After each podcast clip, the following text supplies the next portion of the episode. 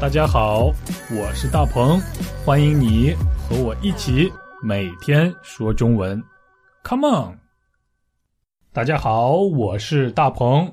上期我说到了篮球这项运动，篮球是我最喜欢的运动之一。我不仅喜欢看篮球比赛，更是喜欢打篮球比赛。呃，一支篮球队里有五名运动员。如果想要赢得篮球比赛，想要成为一支非常厉害的篮球队儿，那么五个运动员都要很厉害，都要表现得非常出色才可以。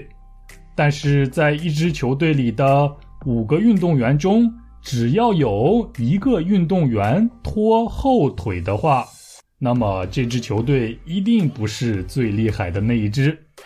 拖后腿的队员一定会影响球队的成绩。我想大家已经知道了今天我们要学习的词汇，那就是拖后腿。老规矩，还是先来听一段对话吧。大鹏，明天的比赛你有信心吗？放心吧，我一定不会拖后腿的。好，只要你表现出色，我们就一定能够赢得比赛。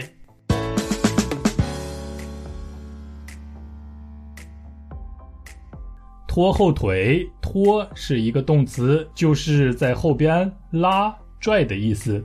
后就是前后的后，腿就是我们走路的时候用的腿。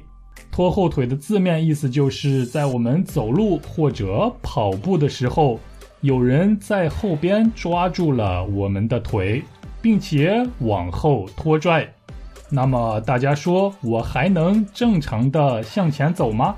还能正常的向前跑吗？答案是当然不可以。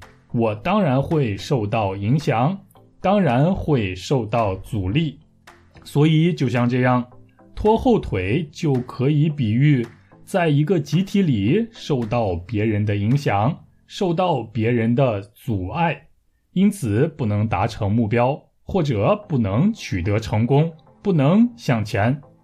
比如在篮球比赛中，我们球队的五个成员里有四个队员表现的都非常出色，但是只有一个队员表现的非常不好。所以，我们的球队因为这个表现不好的队员没有办法取得更好的成绩。那么，这个表现不好的队员就是我们球队里拖后腿的队员。